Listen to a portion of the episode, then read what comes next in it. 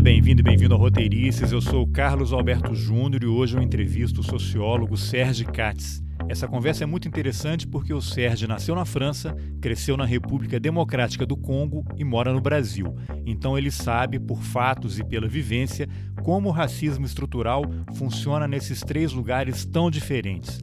Além disso, o Sérgio pesquisa a influência do ativismo digital na democratização da África francófona e escreveu uma monografia de mestrado sobre o Congo. Atenção, Congo, capital Kinshasa. A gente também falou bastante sobre isso, porque eu acho impossível entender o Brasil sem entender a África. Vamos nessa.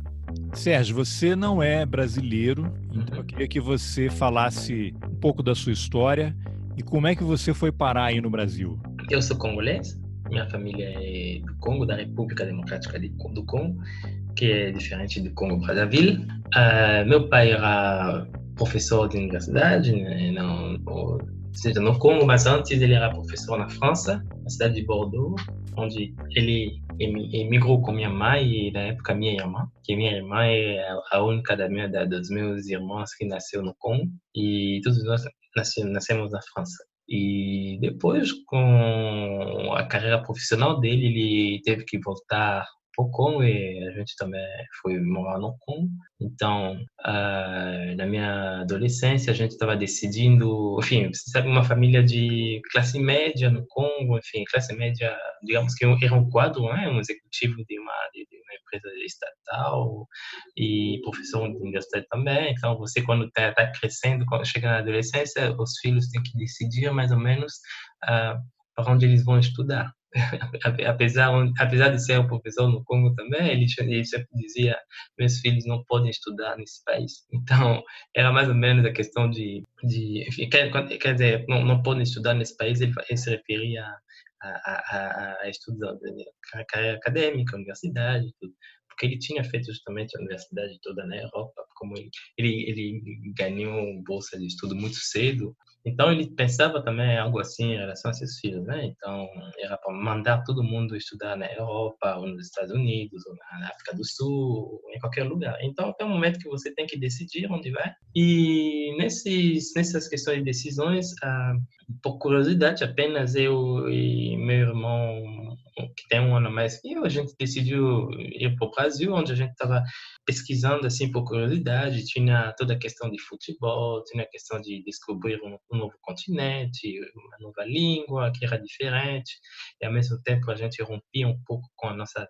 tradição um pouco francesa, né?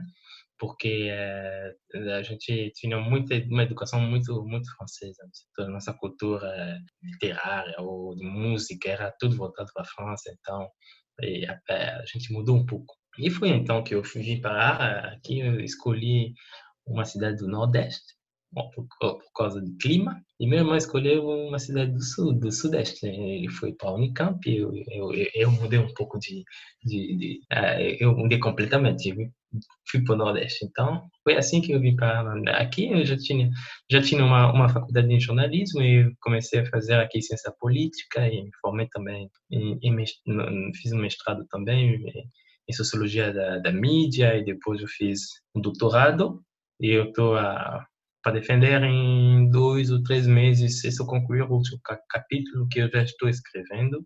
Mas eu tenho um processo de escrita um pouco diferente. Eu escrevo em papel A4 para depois colocar no computador.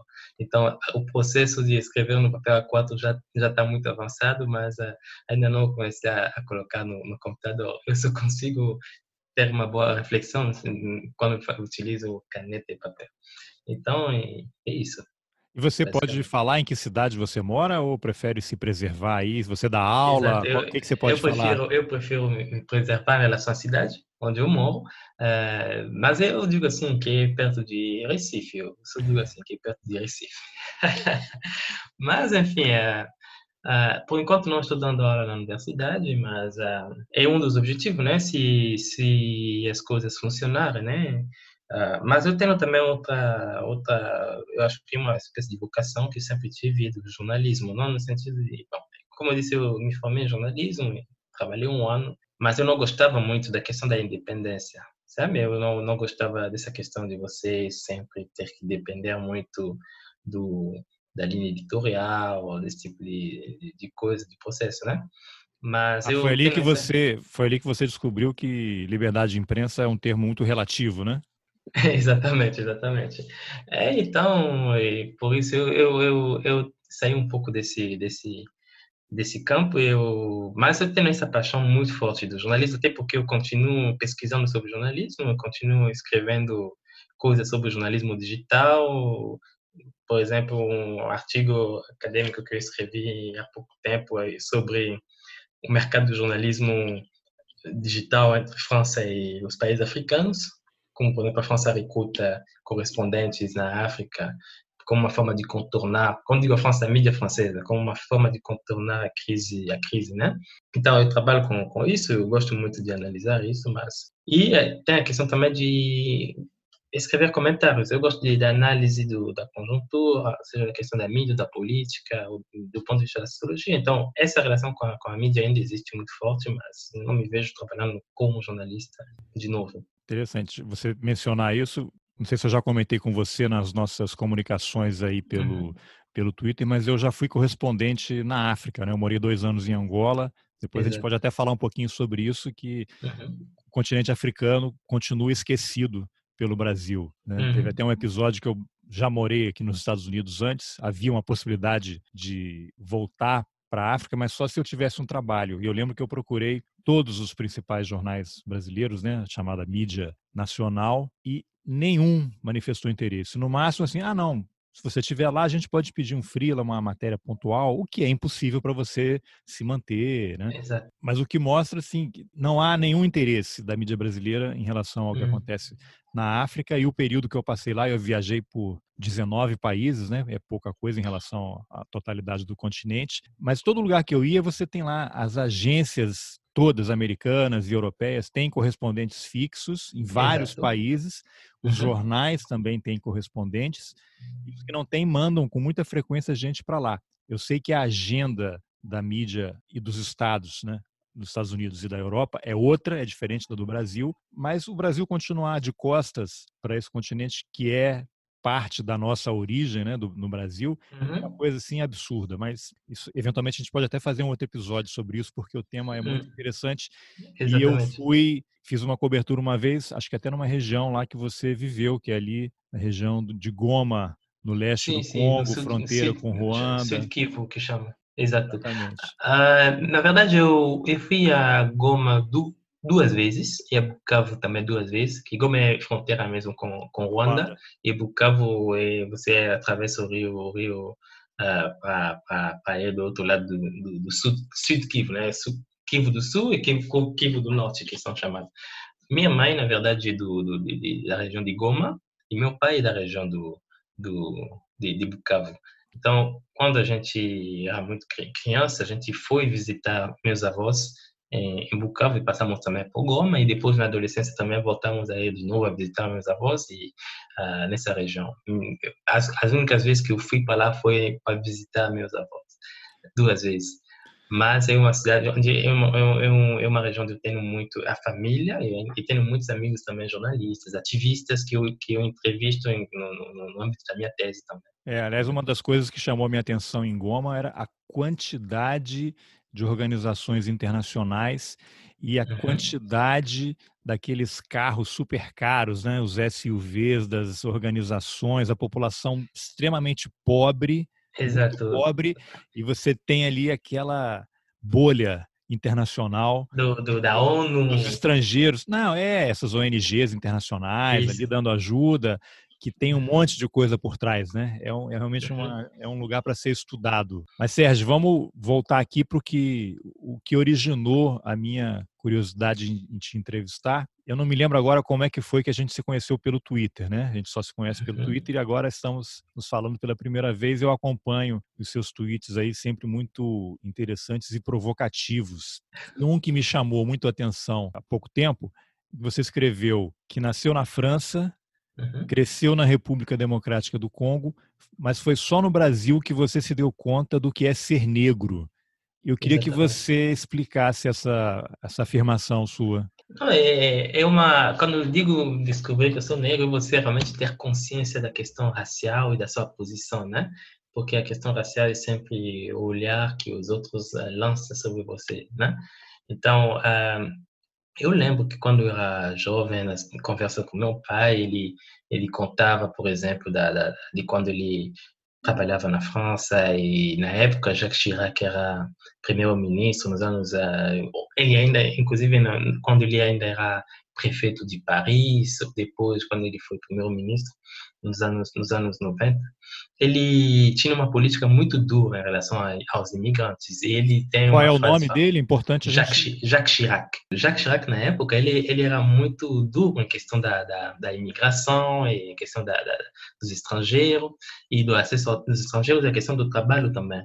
Então, ele ele, ele fazia muitas, muitos comentários no sentido de que os estrangeiros uh, africanos eles uh, é mau cheiro, eles fazem muito barulho, ele, às vezes ele fazia de tudo para atrapalhar, inclusive na questão trabalhista e tal. A relação que, eu, que eu, os comentários que eu tinha sobre uh, racismo era mais ou menos isso que meu pai falava, né, dessa questão. Mas depois o próprio Chirac, quando ele foi presidente, ele, começou a ter uma política muito mais social em relação aos bairros, né, porque ele mudou eleitoralmente, a, população francesa mudou, o perfil sociológico ele também mudou. Mas, é, então... Mudou politicamente, talvez, né? Exatamente, mudou politicamente, porque era útil, né, eleitoralmente. Inclusive, se você se lembra, em 2002, quando o Partido do Front Nacional chegou na, no, no, segundo turno das eleições na França, o Chirac, ele se apresentou como candidato uh, da, da União, né? Ele ganhou com 82%, defendendo o multiculturalismo, né? A sociedade black, uh, black blanc da, da, da França, né? que é negro, brancos e árabes, né? Mas, uh, quer dizer, então, era, minha relação com, com a questão do racismo era isso, era apenas os comentários. E porque na, na, no Congo também, quando a gente crescia, a gente não tem contato com a população branca e tal, uh, a, a, não ser quando você vai no centro da cidade, onde você pode encontrar pessoas brancas, mas o perfil também das pessoas brancas é diferente, são pessoas que que convivem muito tempo no Congo, tem às vezes diplomatas, às vezes jornalistas, então é uma relação muito diferente. Agora, quando eu vim o Brasil, uh, eu comecei a, a, a, aí que eu comecei a, perceber essa relação, sobretudo no, no, na universidade e também na vida social. Assim, você começa a ver alguns olhares, a ouvir alguns comentários. E então, isso também é um processo para você começar a se interessar, para você se interessar nisso, não é necessariamente automático. Você pode inclusive ver essas essas coisas, comentários ou, ou preconceito, mas não se faz automaticamente assim essa consciência de que eu sou negro, eu preciso me posicionar, eu tenho que uh, entender melhor esse processo. Em geral, algo impactante às vezes acontece. Às vezes tem que tem que ter algo assim um, um, um pouco traumático ou o que vai te, fazer realmente sentir a necessidade de trabalhar com isso. Mas eh, para mim foi no Brasil, na universidade, sobretudo, e os colegas, os professores, estudos raciais. Eu lembro que quando eu cheguei, que eu tinha que preencher uma ficha, me disseram: você tem que preencher aqui onde está, você vai dizer qual é a sua raça. E eu não entendi por que, que eu tenho que dizer minha raça na época. Porque na época já você tinha que dizer qual era a sua raça no, nas fichas de, de formulário de inscrição na faculdade, sabe? Mas aí eu não, eu não entendia por que, que eu tenho que dizer a minha raça. Então você poderia dizer que no Brasil foi o lugar que você pela primeira vez sentiu o que é o racismo? Existe alguma situação que você possa relatar em que você primeiro percebeu que tinha algo muito errado Sim. e que estavam tentando te colocar num lugar, dizer, olha, teu lugar não é aqui. Você precisa se posicionar porque seu lugar é mais para lá. A primeira, a primeira coisa que você vai, é que quando um negro, digamos, estrangeiro chega no, enfim, africano, chega no Brasil, é que ele precisa aprender são os códigos para sobreviver na cidade. Então, uma das coisas que você aprende ao chegar é você não, cuidado quando você anda com mochila, quando você vai no de bermuda, ah, você você já escuta pessoas dizendo isso claramente os outros boné. africanos que têm boné outros africanos que já moram aqui há muito tempo na época de Guiné-Bissau ou de Cabo Verde que eles tinham mais experiência né com a, com a relação, em relação ao Brasil eles já te diziam olha cuidado você não pode andar o tempo todo com com mochila com boné, com, com, com, com, bermuda, porque em alguns locais, como em banco, por exemplo, não é bem visto, em alguns locais assim, então, tome cuidado em algumas coisas. Então, você já vai aprendendo coisas. Porque você sabe que se você sair daquele jeito, você pode ser parado também pela polícia, você pode ter um controle. Então, então esses são os primeiros elementos que você já vai incorporando. Você começa a aprender os códigos. Isso é uma coisa que, que, você transmite, inclusive, para as pessoas que chegam. Quando a pessoa chega, você já vai, vai dizendo para a pessoa: olha, tem que tomar alguns cuidados em relação a isso, a forma como você, uh, você vai se apresentar nos locais e tudo. Então, não é tudo que você está vendo você precisa copiar, porque tem uma diferença entre você uh, ser branco e usar esse, esse, esse, tipo de vestimenta e você ser negro e usar esse tipo de, de, de roupas ou de, de, de, de utilizar alguns acessórios. Então, a gente, isso já a gente começa a aprender. E você começou já a reproduzir isso? Quando vem alguém de fora, você já dá esse alerta também? Eu alerto. Eu, eu lembro que eu lembro que recentemente, enfim, quando digo recentemente, há uns três anos assim, eu lembro que um, que um amigo uh, entrava numa farmácia, ele tinha chegado há pouco tempo, ele entrava numa farmácia e quando ele estava saindo uh, de, de, de, chinelo, bermuda e tudo, a polícia tinha uma, uma, patrulha lá, jogaram ele no chão e tudo, mas ele só, só se salvou porque os, os, os vendedores daquela farmácia conheciam ele. Então, não, não, é um cliente frequente, ele mora por aqui, então deixaram ele. Mas, enfim, se, isso, esse tipo de situação pode levar a, a, a coisas mais sérias. Então, são situações que a gente aprende e você, você tem que avisar. Não é questão de você ser paranoico, mas é você realmente ter consciência de onde você está. Tem uma, uma coisa, uma curiosidade minha. Enquanto você está em algum lugar, todo mundo acha que você é brasileiro, né? Olhando para você, você podia ser muito bem uhum, brasileiro. Uhum, uhum. A hora que você fala alguma coisa, percebem que esse cara fala diferente, né? Associam imediatamente que você é estrangeiro? Não, não, não. É associam, as pessoas associam imediatamente que é estrangeiro. Quando você fala, nota diretamente que esse é estrangeiro. E, inclusive, bom, no, no início vão pessoas que não têm muito conhecimento de, de, de, de, geografia ou de línguas estrangeiras vão dizer que você é haitiano ou, ou é do, de Angola em geral. Mas pessoas que têm mais costume com isso vão identificar o sotaque francês, eles vão perguntar se é, se é da França ou alguma coisa assim. Mas, é, mas não identificam rapidamente a língua, a, a, que você é estrangeiro. Tá, eu, eu, acabei te cortando e aí você não, não mencionou se passou por alguma situação aí de, de racismo. Agora não, não. cair a ficha, como a gente diz aqui no Brasil. Na verdade, eu quando na, na, na, universidade eu não tive pessoalmente uma uma uma uma, uma situação traumática nesse sentido, mas uh, eu, eu, lembro que às vezes quando porque eu, eu, sou uma pessoa um pouco competitiva no sentido de de, de você querer uh, enfim, uma coisa também que eu adquiri do, do, da minha formação na família do meu pai, de você às vezes querer se destacar na, do ponto de vista da acadêmico, né? Então, eu eu sempre queria me investia muito em termos de, de, de, de leitura, de, de estudo e tudo. Então, na, na, na, universidade, eu sei que às vezes isso incomodava, às vezes. Uh, eu, eu, lembro que uma vez, quando se, tivemos uma prova, assim, isso são lembranças de graduação, distribuíam as notas assim das pessoas e quando eu saí eu voltei um colega meu me disse olha quando você saiu teve outro amigo lá que disse sempre esse negão aí com as notas dele altas enfim. Esse esse tipo de, de, de, comentários existiam então mas não diretamente a mim mas quando eu saí alguém podia comentar e depois outro me dizia ó oh, esse disse isso é uma coisa que eu tinha sempre que era uma regra pessoal assim eu dizia um, eu vou eu, eu nunca vou deixar uma pessoa branca estar na minha frente. Então, era uma coisa assim que, que era uma motivação pessoal nesse sentido. Enfim, era um pouco uma, uma motivação a mais, porque sabendo das relações que existiam, eh, eu, eu, eu, dizia, bom, não vou dar uh, oportunidade para ninguém pensar que é melhor ou que é superior. Então, era, era um pouco também, um pouco uma, uma, uma forma... Eu não sei, hoje em dia eu vejo talvez uh, com, com um pouco mais de crítica, né? É uma forma de você talvez se colocar numa relação de confronto, mas ao mesmo tempo é uma forma de sobreviver, eu acho.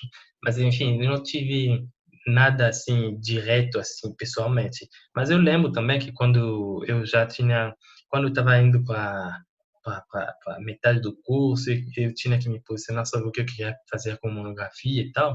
Uh, eu, na verdade, na época, eu pensava em escrever alguma coisa sobre uh, Tocqueville ou coisas sobre democracia, teoria, você sabe, né? fazer um, um diálogo aí de autores ou de, de, de, de filosofia política ou de teoria política, nada sobre relacionado à África em especial. Mas eu tinha um amigo que na época fazia mestrado em direitos humanos, ele era angolano, ele fazia, ele tinha uma bolsa de da Fundação Open Society, e ele me dizia, Sérgio, você tem que fazer alguma coisa sobre o Congo porque não tem nada sobre o Congo. Ninguém fala do Congo. No, no, Brasil não tem literatura sobre o Congo, não tem nada.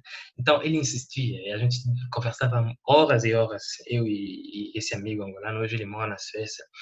Mas uh, então, uh, de repente, um momento, não sei como, mas eu sei que começou ali. Eu comecei, a, eu comecei a eu percebi realmente que havia uma lacuna em termos de de, de, de, de referência biográfica em relação com porque o Brasil, porque tem a língua portuguesa, o Congo, e, e o Congo tinha passado por um processo político muito complicado e inédito no mundo. Você, uh, por exemplo, no sentido de, ter a maior, uh, o maior contingente da ONU, da história da ONU, com 17 mil soldados no Congo, né? de você ter um governo com, chama, com a fórmula chamada um mais quatro, de um presidente mais quatro vice-presidentes. Então, você tinha todo um arranjo institucional no Congo que precisava ser analisado, estudado, mas não tinha literatura. É, missão da ONU no Congo, que recentemente com um grande protagonismo de um certo general brasileiro, né? Exato, o general Santos Cruz, que esteve no Brasil. Uh, eu lembro, acompanhei isso. Ainda tenho muitos, muitos amigos jornalistas no Brasil. Eu lembro quando ele foi, quando ele chegou lá, eu entrei em contato com amigos meus perguntando como que, como que ele tá, como o desempenho dele, tá? Porque tinha um amigo que trabalhava na Rádio Capi, que é a maior rádio no Congo, que é uma rádio da ONU, mas é a maior rádio do Congo em termos de equipamento, de, de logística, realmente é mais importante. Ele acompanhava muito as viagens de Santos Cruz. Bom, mas voltando aí ao, ao, tema, eu eu comecei a eu percebi essa necessidade. Até eu fiz uma busca assim de, de, de bibliografia e não tinha nada realmente sobre na época não tinha nada sobre o Congo especificamente sobre o Congo no nível da graduação não tinha. Eu lembro que tinha um trabalho de mestrado de uma pessoa de Porto Alegre chama Castellano. Ah, eu esqueci o, primeiro nome, mas eu, o nome, o sobrenome é Castellano. Ele, ele tinha escrito uma, um, uma dissertação de mestrado sobre o movimento MLC, que era um movimento de liberação do Congo do, de um político ali ah, que, que foi preso depois Jean-Pierre Bemba, que foi preso inclusive na, na, na, na Corte Penal Internacional mas há um, um, ano, dois anos, ele foi inocentado. Passou dez anos no, na, na, prisão lá, mas ele foi inocentado. Então, tudo isso também é um processo também. Mas eu aí eu percebi que eu precisava escrever. A partir daí eu comecei a pensar, bom, eu preciso me, me inserir nesse campo intelectual a partir do Congo e da África. Eu preciso começar a produzir alguma coisa sobre o Congo. Então eu decidi então abandonar completamente minhas primeiras uh, digamos, minhas primeiras minhas ambições ou decisões intelectuais de você trabalhar, de trabalhar com, com autores como Locke, Rousseau, Tocqueville e tal. Eu mudei de orientador completamente. Eu fui conversar com um professor que tinha acabado de chegar na minha universidade. Ele era de Porto Alegre, trabalhava com relações internacionais, a política estrangeira do Brasil. Eu falei, bom, esse tem o perfil de me orientar. De repente, eu fui conversar com ele, a gente se entendeu rapidamente. Eu comecei a fazer pesquisa sobre Congo. Então, eu lembro que na época eu peguei muitos relatórios sobre a transição do Congo, da, de instituições como um, Open Society, Fundação Carter, Freedom, Freedom House. Né? Eu peguei um, relatórios de 97 até praticamente 2000 2011, 2012, na época, todos os relatórios, porque eles tinham relatórios semestrais, né? Eram dois relatórios por ano. Eu peguei todos e comecei a trabalhar, a ler tudo o processo de acompanhamento a, a, a, a, transição democrática no Congo. Porque a partir do, de 97, bom, tirando a, guerra, a guerra que, que tirou Mobutu do poder, a partir de, de, de quando Laurent, Laurent Desiré, o, o, presidente Kabila chega no, no, no, em 96, você vai ter uns dois anos de paz, depois ele é depois ele começa uma nova rebelião e a, a, a ONU e as instituições internacionais começam a olhar com, com uma atenção diferente e as instituições estrangeiras começam a acompanhar. Foi esse período aí, dessa antes do, do Kabila assumir, que havia uma guerra envolvendo 11 países, é considerada a Guerra Mundial Africana? Então, isso vai ser depois, exatamente, porque ah, porque são dois, dois momentos. Então, quando vai, quando o Kabila pai, o Kabila, Laurent Désiré Kabila chega no poder em 96, ele faz um governo um pouco centralizado e autoritário e os antigos aliados de Mobutu e seus próprios antigos aliados que eram financiados por Ruanda e Uganda vão se desligar dele.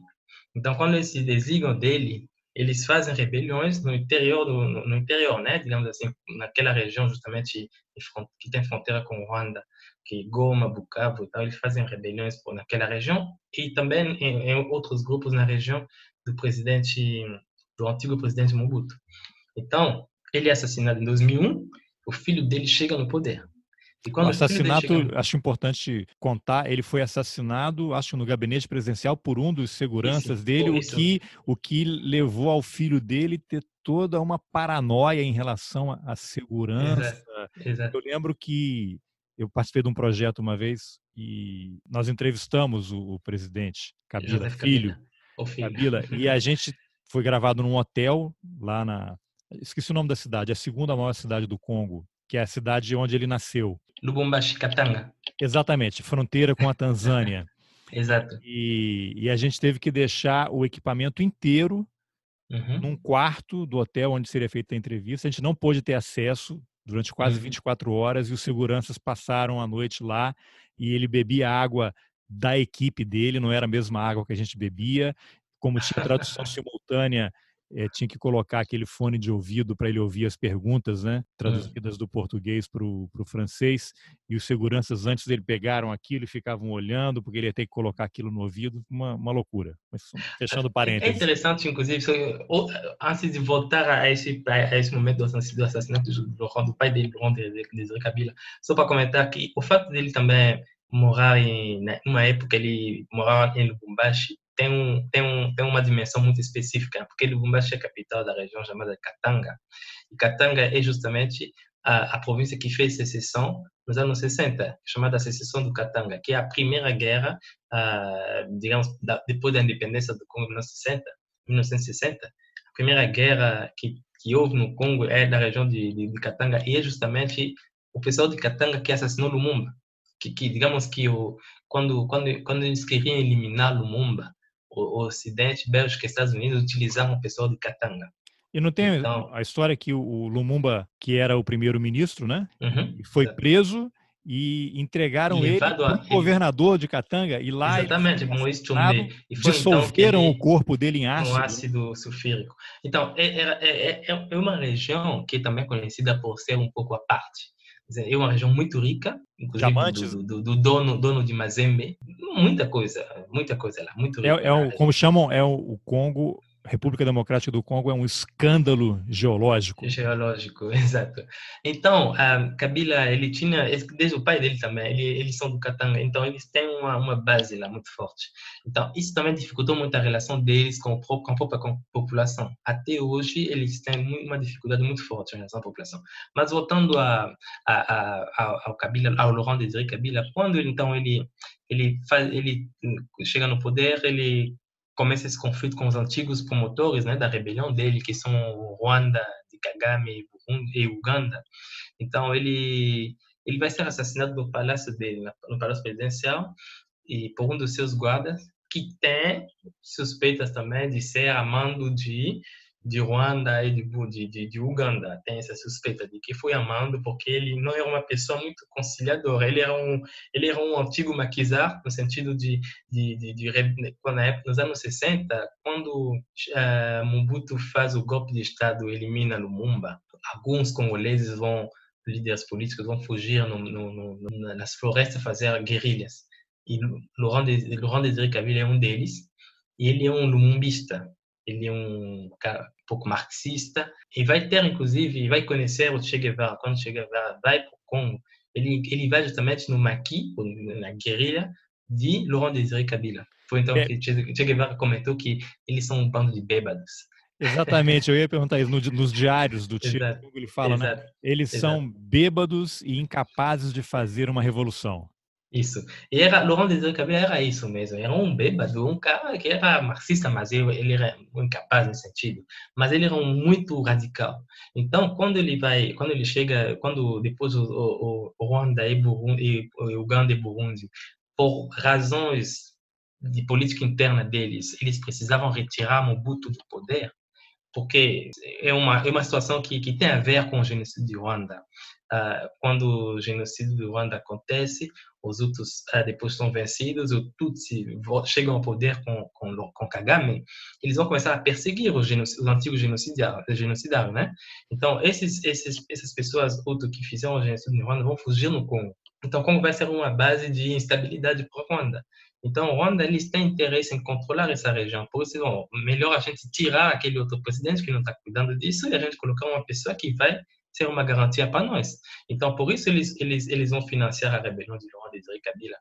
E, mas Laurent Desiré Kabila também é um cara incontrolável, na verdade. Então, eliminam também o Kabila e colocam o filho dele, que é muito mais controlável. Você controla muito melhor o filho dele. Tanto é que quando o filho dele chega no poder, as pessoas esperam que ele encontre rapidamente os responsáveis pela morte do pai dele. Mas isso nunca vai acontecer. Até ele sair do, do, da presidência, nunca vai acontecer realmente uma, uma, um inquérito claro de quem que matou o pai dele, por quais motivos. Bom, vão prender um, um outro cara, assim, mas essas pessoas você vê, nunca, nunca ninguém acreditou realmente que era só aquilo. É mais ou menos um, uma falsificação do processo, que esse cara matou, esse foi que mandou, enfim, uma história mal contada.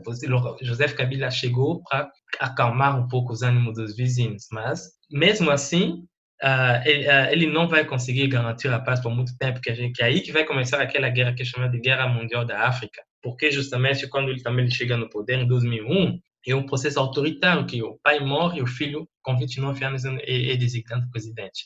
Então, você tem muitos aliados também conformados, antigos mobutistas vão fazer uma rebelião com Jean-Pierre Bemba, que é esse que vai para depois para a CPI.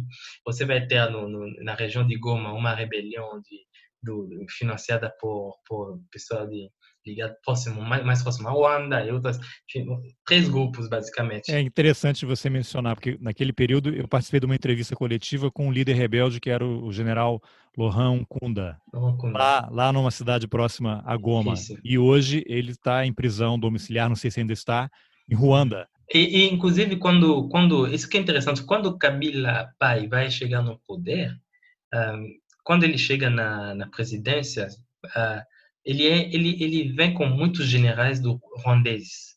Realmente são ruandeses. São, eh, um, um, James Cabarere, por exemplo, ele, ele é atualmente, se não me engano, o ministro da Defesa de Ruanda, atualmente. Ele já foi também chefe de Estado-Maior do, do Exército Ruandês depois.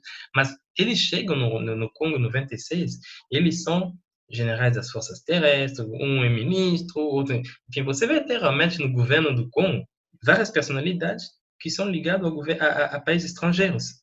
Eles são ruandeses, eles são ugandeses e tal. Isso tudo é muito mal visto na é, população. Então, outra, quando... outra agenda, né?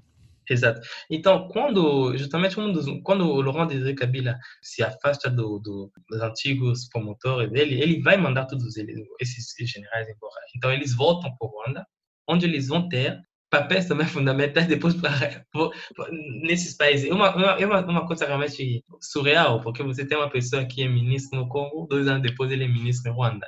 Ou ele é general no Congo, dois anos depois ele é general em Ruanda. Enfim, é uma situação totalmente atípica. E justamente você vai ter essas pessoas, pessoas como o Laurent Kunda, que são rebeldes, que na época, quando estão fazendo rebelião, eles estão dizendo que somos congoleses, mas anos depois ele está ali em prisão domiciliar em Ruanda. Enfim, ele, na verdade, qual é o lugar dele nesse, nesse, nesse contexto? E, e nessa guerra de depois, que vai começar em 2013, bom, em 2003, 2003, 2003, uh, você vai ter então Congo com alguns aliados, como por exemplo o governo de Angola, que era aliado do Congo e outros governos da, da, da região. E hoje, e, e hoje ter... vivem em conflito, né? Uma é, paz é, armada, né? Essas relações sempre vão mudar uh, de acordo com quem está no poder. Normalmente, o presidente do Congo é um país que eles, que é os vizinhos. Nós temos uma fronteira com nove países na África. E estrategicamente, você tendo aliado no, no governo de Congo é muito importante também uh, termos de, de recursos, de mercado, de tudo.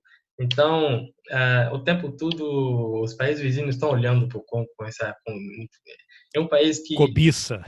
Isso. Ao mesmo tempo, eles também sabem que se esse país uh, for muito estável, não é bom para nós. Então, naquele momento também. Não é bom para eles.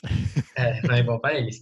Então, naquele momento também, é, você vai ter, então, um grupo de países que vão apoiar uma rebelião, um grupo, outro grupo de países que vão apoiar, apoiar outra rebelião no Kivu do Sul, outro no Equador, República Centro-Africana, República Centro-Africana vai apoiar também uma rebelião, que é a rebelião do, do, do Jean-Pierre Bemba. E, e você vai ter, então, vários países africanos apoiando diversos grupos rebeldes no Congo e tudo fazendo rebelião, guerra dentro do, do Congo. Por isso foi chamado de Guerra Mundial da África, porque envolvia vários países que faziam uma espécie de guerra por procuração. Então, eles financiavam grupos rebeldes e a, a, reivindicavam território. Você, tinha uma espécie de partição assim do país com vários uh, vários líderes. Tanto é que quando eles depois vão fazer acordos de transição, quando a ONU vai intervir com a União Europeia e todas as, as instituições estrangeiras, quando eles vão fazer a famosa fórmula 1 plus 4, que é 1 mais 4, é um presidente mais quatro vice-presidentes, é um presidente mais quatro vice-presidentes, e cada vice-presidente, na verdade, representa um, um antigo grupo rebelde transformado em partido político para justamente configurar uma espécie de união nacional, uma transição antes de organizar uma eleições livres em 2006. Então, de 2003 a 2006, eles vão fazer essa configuração de 1 mais 4.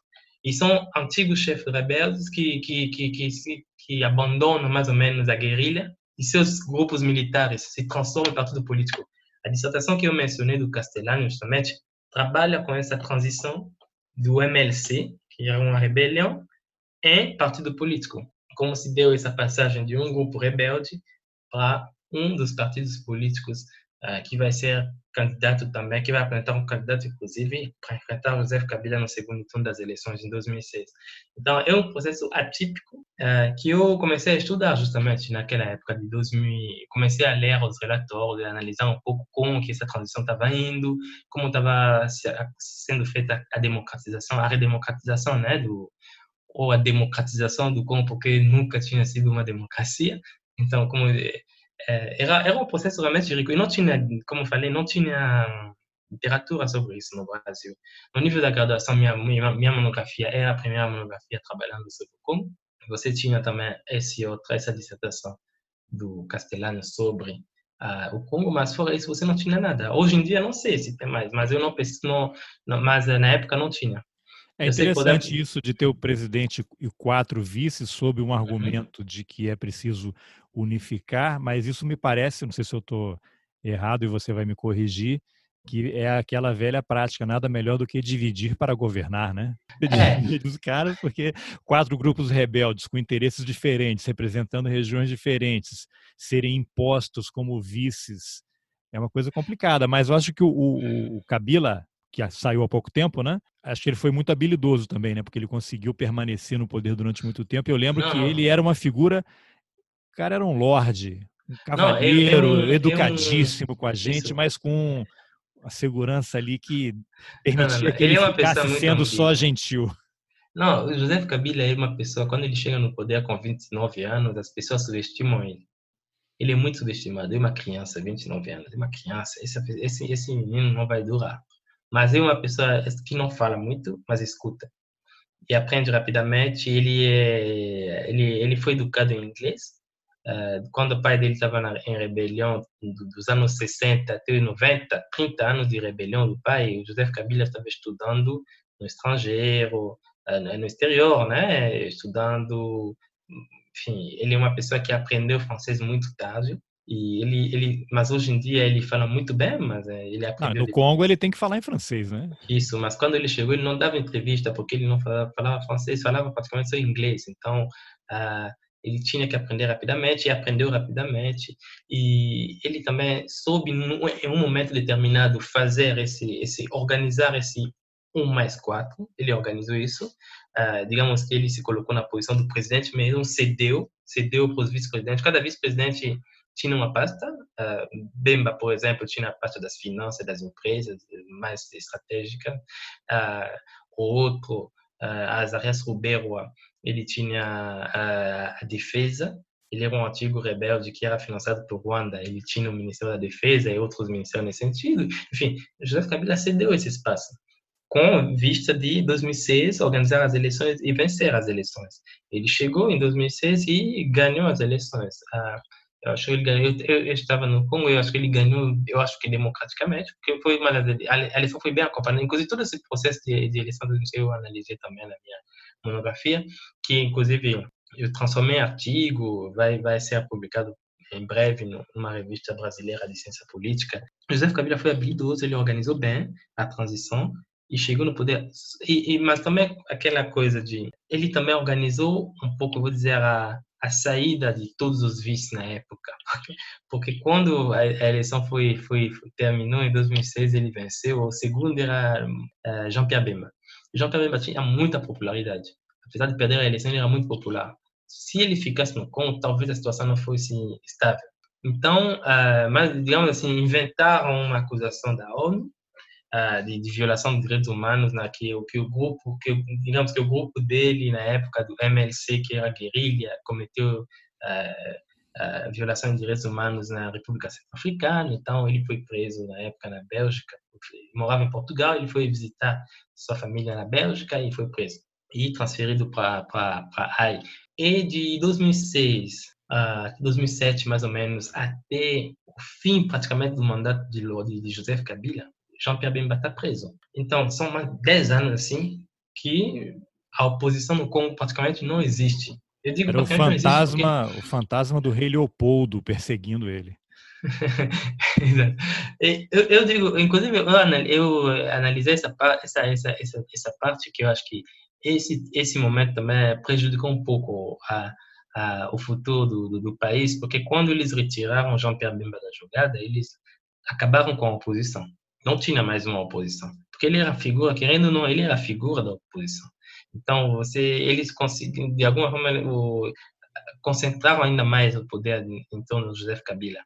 Então, ele permaneceu no poder o primeiro mandato dele de 2006 a 2011, mas para se manter em 2011, aí que ele começou também a fazer algumas medidas mais autoritárias de modificar a lei eleitoral, de modificar a Constituição, de fazer aquele para se manter. Uh, depois, uh, superar o prazo legal da sua do seu mandato e organizar eleições para depois, enfim, uh, tudo isso porque tem um momento lá de uh, o momento, digamos, quando eles eliminam Jean-Pierre Bemba da jogada, acabam com a oposição e o processo democrático é comprometido. Fica essa imagem de que uma, uma país, o, o, o, país foi democratizado, mas porque oficialmente o país foi democratizado, porque você tem instituições internacionais como a ONU, uh, eles trabalham com alguns conceitos que que, que às vezes na prática não se comprovam, né? Até a, a, a pesquisadora francesa que é radicada nos Estados Unidos, Séverine Otzer, eh, ela trabalha muito isso, né? Ela fez um conceito que eu acho genial realmente para descrever,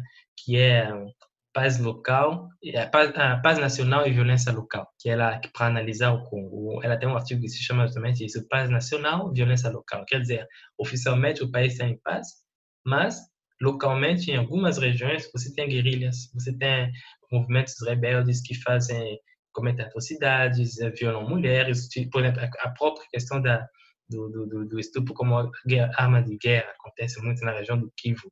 É uma situação que é tolerada, entre aspas, pela, pela mídia internacional, pelas instituições internacionais e tudo, porque você tem essa visão uh, global de que o país está em paz, hein? porque oficialmente tem eleição, oficialmente você está tendo um processo avançado, mas na realidade você tem uma, uma situação de violência que é tolerada. Então, uh, Sim, enquanto enquanto aquela região continuar fornecendo os minérios para as multinacionais, exatamente, nada exatamente. acontece. O dia que aquilo ali, que alguém resolver mexer ali, exatamente. aí pronto. Exato. Então, é, a situação é, era, era basicamente essa, né? E, mas, na, de fato, se você analisasse de perto, você, ia, você percebia que o processo estava comprometido já. Uh, a, a, própria eleição de 2011, eu, você não pode analisar essa eleição e dizer que foi uma eleição normal, justa, democrática. Não, é uma eleição que é completamente manipulada, com, ao invés de dois turnos, um turno, vence com 36%, quando a Constituição diz que se você não chegar a 50 tem que ter um segundo turno, ele praticamente esquece a Constituição e modifica a lei eleitoral. A lei eleitoral diz que o presidente pode ser eleito em um turno. A Constituição diz que tem que ser em dois turnos. Então, vai com a lei eleitoral não posso mudar a Constituição, vou mudar a lei eleitoral.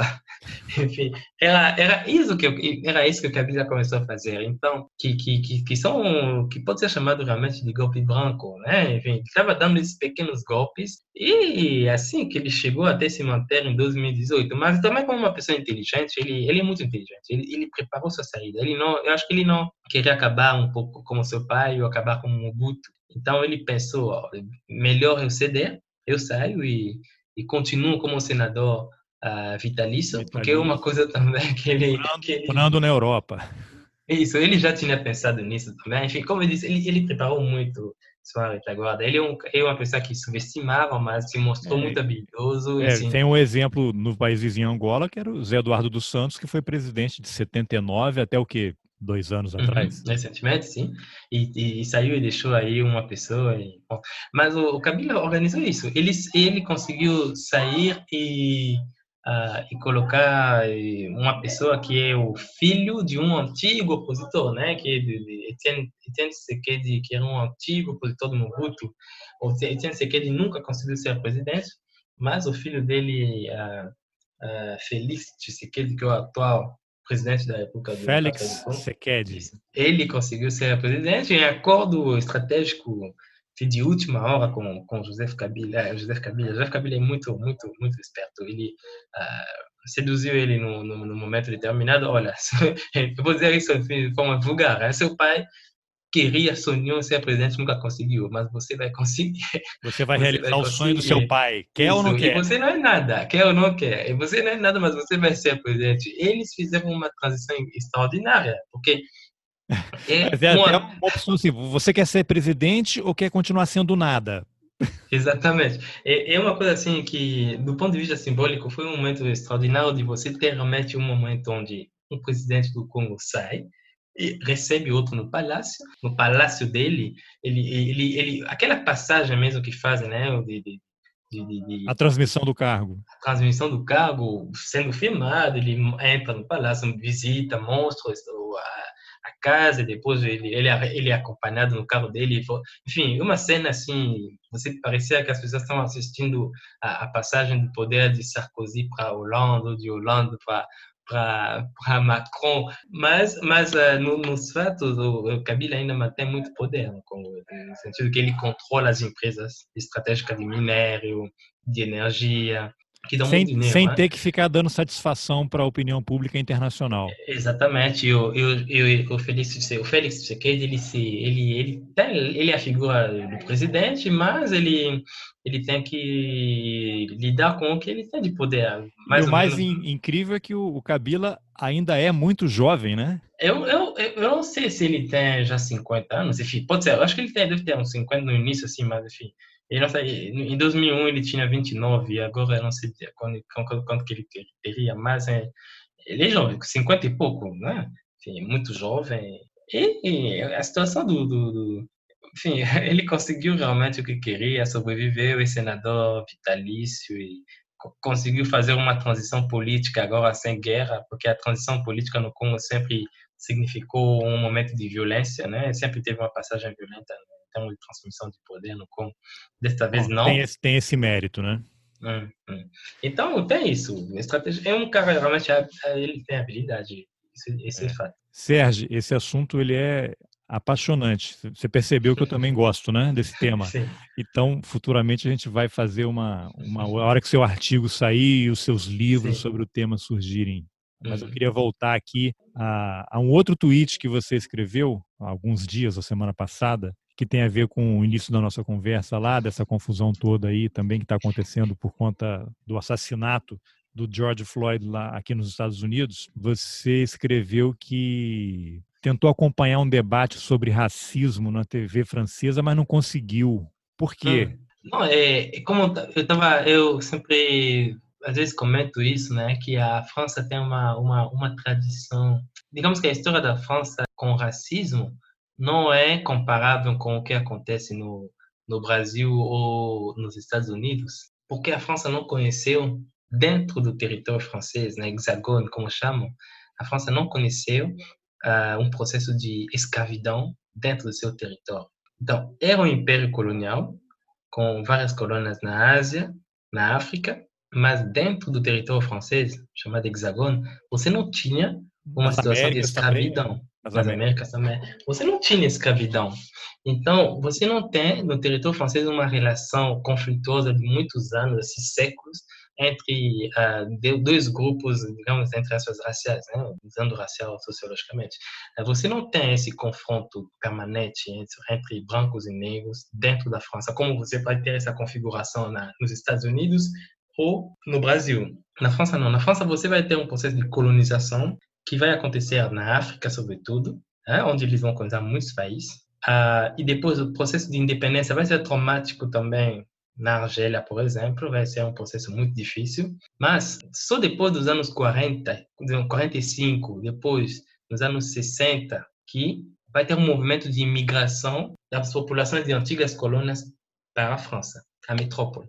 Grupos que vão para trabalhar. Então, ali você vai começar a ter uma, uma situação onde as periferias começam a se formar. E só nos anos 80, em 83, você tem a primeira manifestação com conotação racial no sentido e com, a temática racial, que é a chamada Marcha des Beurs, que é a, mar, a marcha dos do, do, do, os Beurs são o que é chamado de magrebinos, né? Uh, que vai ser a primeira marcha que vai se reivindicar com essa temática racial. Então, nos anos 80, você tem o primeiro uh, o primeiro momento assim onde a problemática racial é colocada na sociedade francesa. Nós temos um problema um problema aqui racial. Nós temos um problema um problema de imigração. Como eu digo, o problema racial na França se deve à realidade da imigração e não à realidade da escravidão, como aconteceu nas Américas. Não sei se, se fica claro isso. Sim, sim, sim, sim. Então, você vai ter um, um, uma, uma forma de olhar uma discussão um pouco é muito diferente. É uma discussão um pouco etérea, né? Porque é um fenômeno recente, só que os negros chegam numa outra circunstância. Eles estão indo como Exatamente. migração em busca Exato. de uma vida melhor, então o tipo de preconceito e racismo ele tem uma outra conotação, né? Exatamente, e inclusive não só, não só, não só tem outra conotação, como também os próprios intelectuais franceses não estão preparados para analisar isso. Não preparados porque a formação da França é uma formação republicana, uh, chamada École de la République, onde eles ensinam valores de assimilação, de integração total, os valores da República. É, liberdade, égalité, fraternité, todo mundo é igual, não tem diferença. Nós não temos outras nações dentro da nação, que, por exemplo, a situação dos Estados Unidos, onde nos Estados Unidos você admite a ideia de você ter outras pequenas nações dentro da própria nação. Digo nações, entre aspas, no sentido que você tem, por exemplo, uma população que se diz, eu sou irlandês americano, eu sou italo-americano, eu sou afro-americano, hein? Mas uh, isso não existe na, na, na França. É. Mas uh, o que eu queria, o que eu, eu, queria realmente insistir é essa essa questão de você na, não ter um, essa essa configuração diferente de você não aceitar na França a ideia de uma comunidade que se identifique diferente uh, de maneira diferente ao, a, a, ao ser francês. Você é francês, você não é outra coisa. Então, você não é afro-francês, você não é uh, algéro-francês, ou algéro-francês, ou franco-argelino. Você não é nada disso, você é francês. Então, não é como na configuração norte-americana. Entende? E não é, e, e, por exemplo, nos Estados Unidos, isso não é um problema, uma pessoa se dizer italo-americano.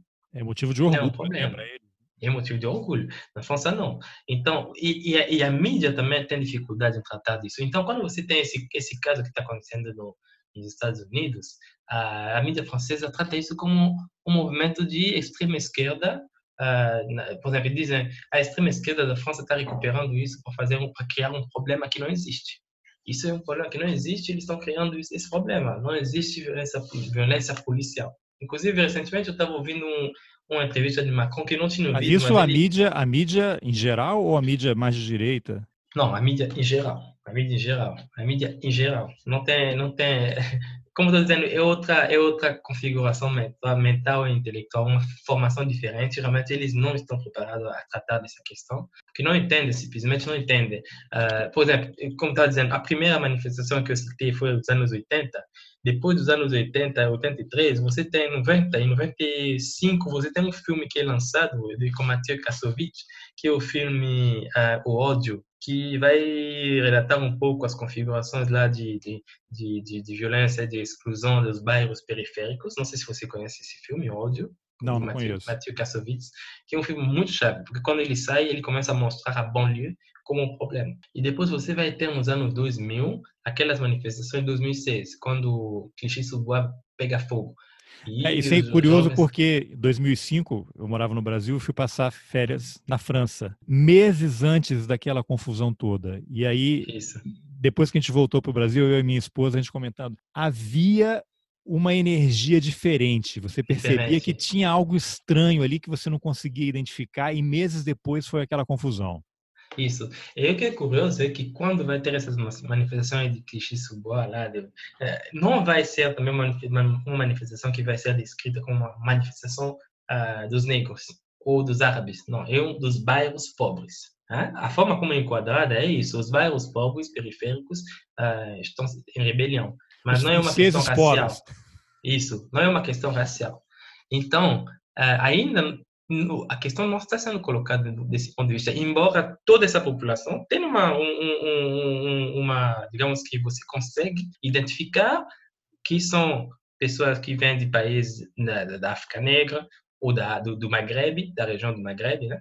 você consegue perceber isso claramente. Ou bairros, bairros, que, que moram em bairros muito pobres, onde não tem, o Estado praticamente não intervém e tudo. E depois você vai ter na década de 2010, 2013, 14 agora, você vai ter o assassinato do menino lá, uh, Adama Traoré, depois de um controle policial, um menino de origem do Mali, se não me engano, ele é assassinado por um policial, enfim, depois de um controle, ele morre, um pouco nas circunstâncias né, que acontece com, com os americanos, que, que como George Floyd ou... E no Brasil diariamente também, né? Exato. Então, quando acontece isso, aí que vai ter o primeiro, realmente, vou dizer, anos recentemente, assim, um movimento com essa questão de é uma violência policial, é uma questão racial aqui, mas nem os partidos de esquerda, nem os partidos de direita na França conseguem lidar com isso. Minha hipótese é que eles, ah, como eles não sabem muito bem como tratar disso intelectualmente, eles têm medo então, não, não tem cautela também. Discussão. Não entram muito ou evitam configurar o debate daquele, daquele jeito. Então, eles hesitam. Por exemplo, como está dizendo, a entrevista que eu vi de Nicolas Sarkozy, do, do, do Macron, recentemente, no início do ano, que disse não existe violência policial na França. A violência é, está na sociedade. Eu não vou, ele disse claramente, eu não vou aceitar o termo violência policial. Nossa polícia não faz isso existe uma violência na sociedade, mas não vou aceitar o termo violência policial, porque Macron também é uma pessoa, pelo menos eu acho que ele tem esse mérito de ser uma pessoa que, que, que diz claramente o que ele pensa. Então, o que, o que o Macron, né, com essa declaração, faz, ele, ele, ele protege a polícia também. E ele também está de olho na, no eleitorado de direita, da França, porque se ele discriminar a polícia, dizer, bom, tem uma violência policial aqui, ele tem, corre o risco de perder completamente o, o apoio. também. Então, e você, na mídia, quando eu, um debate recente que eu estava assistindo na França, uma, uma, uma das, uma convidada, Rokaya Diallo, que é uma pessoa muito, muito conhecida na França a questão da questão racial. Ela milita muito, ela, ela faz parte do grupo que está colocando a questão na mesa, né? E ela é agredida, chamada de, de idiota, de falar besteira quando ela aborda a questão racial. Enfim, na, rádio, na, na rádio pública, né? Enfim, é difícil, completamente, é muito difícil você dialogar sobre isso, porque simplesmente não, não, não as pessoas, seja não está no radar das pessoas. Não está, não está, não está. Tá, quer dizer, é uma coisa que está é, é como está... um OVNI, está no radar, apareceu uma coisa estranha, a gente Mas, não sabe como identificar o que, que, é isso. Exato. Eu digo que é um pouco, é, é uma, na minha opinião, é uma questão cognitiva mesmo, de, e também de, de, de, linguagem, não sabe, não sabem como lidar, não, não tem os parâmetros nem intelectuais, nem linguísticos para lidar um pouco com isso, então eles observam, eu acho que eles estão observando, talvez é, precisam talvez colocar uma, uma novas lideranças que vão pegar essa problemática. Intelectuais negros para incendiar esse debate. O que Exatamente. vai me levar a uma pergunta que era também um dos temas que a gente conversou para poder debater hoje. Debater não, né? Eu te perguntar aqui, que é essa, essa discussão que houve recentemente no Brasil, alguns artigos e uma cobrança muito grande em que é. se comparava a reação que está acontecendo nos Estados Unidos por conta da morte do George Floyd, a cobrança, não sei se o termo é esse, né? Por que, que a uhum. população negra no Brasil não vai às ruas e quebra tudo como está acontecendo nos Estados Unidos? E aí gerou aquela discussão sobre o povo negro, né? Afinal, sim, o que, sim, é o povo negro? Como é que se uhum. coloca isso? O que você pode avaliar? Não, sobre... não, eu, eu, é, é uma cobrança. Eu, eu, com certeza eu vi, eu vi isso como uma cobrança, inclusive. Uh, eu critiquei no, no Twitter um artigo da Folha, uh, da Folha de São Paulo. Dodô Azevedo, né? Isso, Dodô falava claramente que o, que, que, no, que o povo negro no Brasil não reagia, porque não se enxerga como povo. Ele citava exemplo do povo do, do, dos negros dos Estados Unidos, dos negros na França, que ele citou, inclusive os negros, exemplo da França, né? Comparando agora a França, né? Porque a França estava estava tendo esses levantes agora também. Mas eh, justamente eu, eu, mostrei já, eu acabei de mostrar agora que também na França é uma é, uma, é um processo que se dá recentemente. Então, não, você não pode dizer também que na França o povo tinha essa consciência toda de, de, de ser negro. Não, isso também é uma coisa que é recente. Mas uh, eu, eu critiquei isso porque eu, eu acho que é uma forma de você analisar as, os fatos sem, sem olhar justamente essas características históricas, né? Da formação do, da relação racial no Brasil e da questão da formação racial nos Estados Unidos ou na Europa, por exemplo. E você olhar como isso se fez, né? Ah, como eu estava dizendo, por exemplo, que nos Estados Unidos você tem essa questão de, de segregação, que é um elemento fundamental. Né? Segregação e de, de, de, pequenas comunidades, como estava dizendo eu falei pequenas nações, quando mencionei o fato que os Estados Unidos toleram pequenas nações dentro da nação, eu estou usando nação aqui entre aspas, né?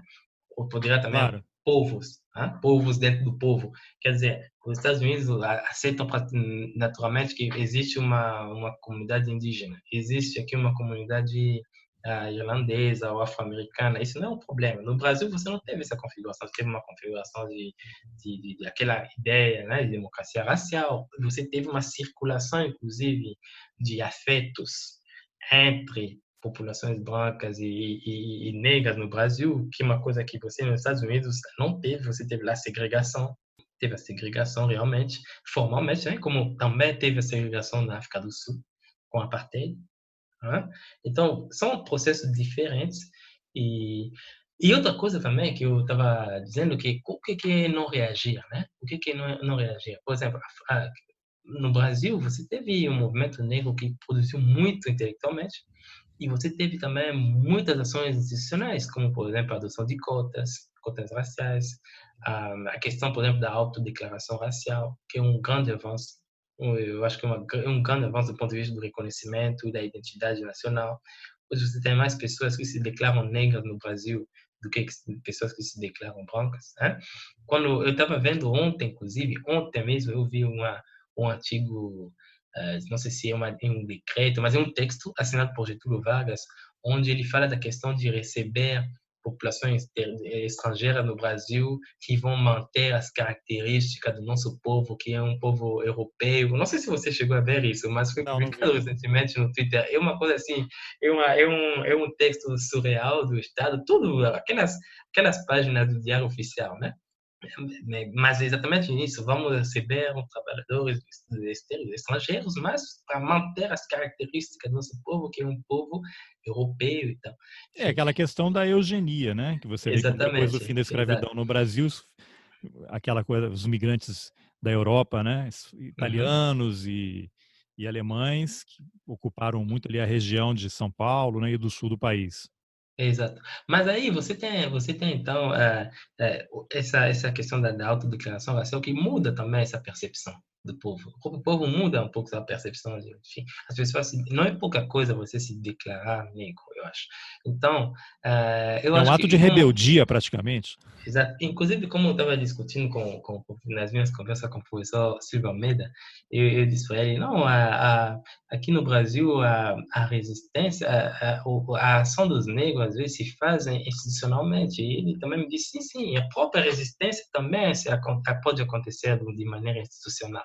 Uh, inclusive, eu, eu, eu, eu, escrevi um artigo com ele, a gente trabalhou, eu e o professor um, Silvio Almeida, a gente uh, escreveu um artigo junto que vai que deve sair em breve aqui na Folha de São Paulo, que a Folha, inclusive, depois que eu fiz uma crítica ao, a, a Dodô Azevedo, eu fui contactado pela, pela, pela direção do, da, da Folha eles me pediram uma, um artigo para colocar essa essa outra visão eu trabalho com mais detalhes essa questão. Eu eu fiz uma colaboração com o professor Silvio Almeida onde a gente, a gente discute justamente essa, esses aspectos aí do do deve sair essa semana. Só acho que teve um sonho de final de semana e tal de, e mas essa semana deve sair. Mas eu eu, eu, eu sou realmente contra essa essa ideia de, de você cobrar e e catalogar dessa forma a resistência ao racismo no Brasil e também um pouco dizer que bom vocês negam que tem que lidar com isso por que, que os brancos não poderiam é interessante porque isso? você escreveu um tweet também dizendo olha eu não sei se eu iria para a rua para enfrentar a polícia não sei se eu tenho Evidente. a coragem né para poder é. fazer isso é fácil é. você cobrar a valentia dos outros né Exato, exato. E, e, e, ontem a gente estava, porque teve essa discussão também, movimento dividido, movimento negro também dividido, vamos, não vamos. Eu li argumentos válidos dos, dos dois lados eu vi argumentos muito válidos dos dois lados, de ir para a rua ou de não ir para a rua. Mas outra, outra coisa que, que, que, era um, que acho um aspecto muito interessante que estava sendo colocado era, nos Estados Unidos as pessoas vão para a rua, mas também as instituições de defesa dos negros garantem advogados, oh, vocês vão, mas é quando é preso, vamos colocar advogados à disposição e tal. Aqui estava se colocando isso, quando as pessoas forem presas, que vão, quem é que vai defender? Mas eu vi também que teve uma mobilização de pessoas dizendo, ó, oh, estou me disponibilizando se uh, alguém for preso, eu me disponibilizo a acompanhar e tudo. E foram presas, né, pessoas ontem. E vamos acompanhar como que isso vai vai É, vai, só que a, a, o problema é como é que eu vou para a rua para uma manifestação, vou enfrentar um outro grupo que defende o fascismo e tem o aparato policial do Estado que em tese está no meio para servir, tem uma expressão nossa aqui, né, algodão entre cristais para proteger, só que na hora da confusão eles se viram para o outro lado, né, para atacar quem defende a democracia. Aí realmente Sim. fica difícil. É. Então, é, eu acho que é uma questão muito complexa e eu não, eu não consegui me posicionar em relação a isso. Eu, eu acho que você pode encontrar um, argumentos válidos dos dois lados. Então, e eu coloquei isso. Decisão muito pessoal, né, Sérgio? Exato. Eu coloquei isso como uma decisão muito pessoal, realmente, onde eu acho que não, não, não cabe realmente dizer o que, que você tem que. Não, não, não é, acho que não é, não é o caso. Então. Agora, você acha que. Você mencionou aí o movimento negro, né? E instituições. A gente tem a Fundação Cultural Palmares no Brasil. Uhum. Você acha que na França, usar um exemplo que você conhece, Hum. Seria possível que uma entidade como essa, tão importante, fosse presidida por uma pessoa como o atual presidente? Não, impossível. Você tem na França, por exemplo, uma situação que se chama SOS Racismo. É uma, é uma SOS Racismo que nasceu nos anos 80, justamente depois daquela marcha dos Ber, ah, aquela marcha que, que era dos árabes e tudo. Uh, essa, essa, essa associação ela defende justamente essa questão da, da, da questão do, da discriminação racial e tudo, né? Que luta contra as questões uh, de, de, de, racismo na França. Uh, sempre tem representantes com, com consciência dessa, dessa problemática. Não é uma, não é uma fundação do Estado, uma fundação de não é, não, não é, não é um cargo político, né? Como dizem é uma é uma associação independente, mas é muito importante. Você tem também o, o associações de, de, de, ligado à comunidade judaica que é o CRIFT.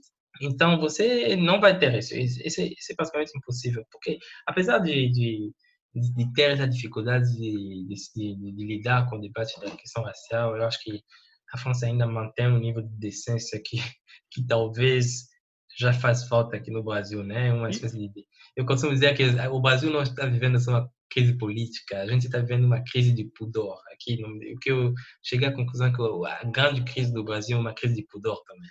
Ah, e você, então, apesar não... de, de morar há vários anos no Brasil, uhum. que você, como negro, estrangeiro, que escolheu o Brasil para ser o país que você vai viver, criar, construir sua família. Isso. O que, que você sente quando você vê declarações como desse presidente da Fundação Cultural Palmares atacando de forma tão violenta o movimento negro? Bom, eu pessoalmente, eu, enfim, eu fico no, no, na, naquela indignação básica, mas eu não dou muito, tanto valor assim, porque, como eu estou dizendo, na minha opinião, é, eu, não, eu tento às vezes não, não, não, não colocar numa posição um pouco, não sobrevalorizar, enfim, não sei se é a palavra é exatamente isso, mas... Sobrevalorizar. Oui, é, não, não, não sobrevalorizar exatamente essa, essa, essa pessoa, né? Enfim, se não fosse ele, tá ele seria outro, né? É, ele está lá para cumprir uma, um, um, papel, foi está sendo utilizado. Até até outra tem outra questão também que eu costumo brincar, que é o outro deputado que se chama Hélio Bolsonaro. Hélio né? Negão, né? Hélio Negão. Hélio Negão, Hélio Negão, que na, na, na no mandato dele, no, na, na, campanha dele, já Hélio Bolsonaro. Eu costumo utilizar uma, uma, uma brincadeira baseada num filme dos irmãos Cohen. Não sei se você lembra do filme O Homem que Não Estava Lá, que é do, do, dos irmãos Cohen com Billy Bob Thornton. Ele é, ele, ele, é o, ele é o ator principal do filme, do filme O Homem que Não Estava Lá. Ele é um barbeiro mas é um pouco distraído. Ele está nos locais, mas parece que ele não, ele não está, ele não presta atenção nas conversas, não é muito de conversar e tudo. E então, eh, eu, eu sempre comparo, eu, eu digo com ele, o Bolsonaro, ele é o homem que, que sempre estava lá. que sempre estava lá, no sentido que ele tem um, é uma figura que o Bolsonaro leva em qualquer, em qualquer lugar, mas que nunca fala, mas ele sempre está presente. Então, fazendo uma referência um pouco ao, ao, ao, filme dos irmãos Coen, o homem que não estava lá, eu digo, ele o homem que sempre estava lá. É curioso você falar que ele nunca fala nada, porque em uma reportagem em algum lugar, há um relato de que o Bolsonaro falou para ele, negão, você tem duas orelhas e uma boca é para poder escutar e não falar nada. Fica quieto, só ouve. Sim, mas enfim, eu, eu, digo, essas figuras vão aparecer, então eu não dou muito valor, mas enfim, sei, enfim, eu não me, não, não fico, eu fico indignado como todo mundo com o que eles falam ou o que o outro lado da Fundação Palmares faz, mas enfim, eu não, eu não presto muita atenção. Eu acho que é uma coisa faz parte de toda essa espetacularização que a gente está vendo da, da, da violência, do, do delírio e da paranoia bolsonarista, mas enfim, eu fico, eu não dou muito valor, não, sinceramente. Uh, Sérgio, para a gente encerrar aqui, eu queria te perguntar o seguinte: o que um branco como eu precisa entender sobre a questão racial? Como é que os brancos no Brasil podem contribuir nesse hum. debate? Eu digo sempre que, uma, que um, um elemento fundamental, na minha opinião, é você ter a orelha para ouvir uh, o, o, uma pessoa negra falar do racismo. Muitas vezes eu vejo movimentos feministas, quando discutem, dizem, olha, na, na, nas conversas assim, né, eles falam, oh, uh, eu estou procurando um homem para namorar e não estou me colocando à disposição para ser um, um psicólogo ou um psiquiatra aqui de um de um de um de um macho ou de um menino aí mas eu, consigo, eu costumo dizer não se você por exemplo vai namorar um negro se você é uma mulher branca digamos que vai namorar um negro você tem querendo ou não você vai ter que ser essa pessoa que vai ouvir a outra pessoa falar do racismo e de como sofreu racismo no supermercado ou na rua. Ou se você também é um amigo, uma pessoa branca que tem amigos negros, um momento você vai ter, você tem que se colocar à disposição e ouvir o que o outro está tá dizendo e está sentindo. Porque isso é, é, é, é uma situação que a gente vive o tempo todo, de você entrar no shopping e você ser seguido por um, por um segurança você vive isso? Eu, eu, por exemplo, não vi isso, mas minha namorada, por exemplo, entrou uma vez, voltou para casa chorando. Foi para o mercado e voltou chorando. Por, chegou em casa chorando porque no, no, no, no supermercado foi seguida assim por, por, por um segurança e na, no momento não reagiu, não sabia como reagir mas é, foi um tão constrangimento que voltou chorando. Quer dizer, um momento, você tem, eu, eu acho que um, um, um dos elementos, eu não sei dizer exatamente o que que as pessoas podem fazer, mas eu, eu digo que o primeiro passo é você se colocar à disposição para ouvir, para dizer, para entender que tem um processo diferente aqui e que essa pessoa pelo menos precisa falar, exteriorizar isso e precisa ter um ouvido de pessoas dispostas a ouvir aquilo, ah? É se colocar no lugar de entender o que está acontecendo, é, é, pelo menos se colocar nessa, nessa à disposição para isso, para escutar o que está acontecendo. É um passo que acho fundamental. Muito bem. Sérgio, obrigado por essa conversa. obrigado. Muito você. com você. A gente acabou falando muito também ali da República Democrática do Congo, que aparentemente Sim. não tem nada a ver, mas eu acho que tem tudo a ver, que a gente não vai conseguir entender nada se essas situações todas não estiverem no meio da conversa. Obrigado aí pela, pela entrevista. Muito obrigado pela oportunidade. Bom, essa foi a entrevista que eu, Carlos Alberto Júnior, fiz com o sociólogo Sérgio Katz sobre racismo, preconceito, França, África e República Democrática do Congo. Atenção, não confundir com a República do Congo, que é um país vizinho. Nas informações do episódio você encontra o link para o artigo que ele escreveu na Folha de São Paulo, em parceria com o doutor em filosofia Silvio Almeida. Se você gostou, compartilhe a entrevista nas suas redes sociais, mande o link para aquele seu amigo branco que fica incomodado e não sabe como reagir quando surge o assunto racismo. É só falando que a gente avança. Obrigado pela companhia e até a próxima. Valeu!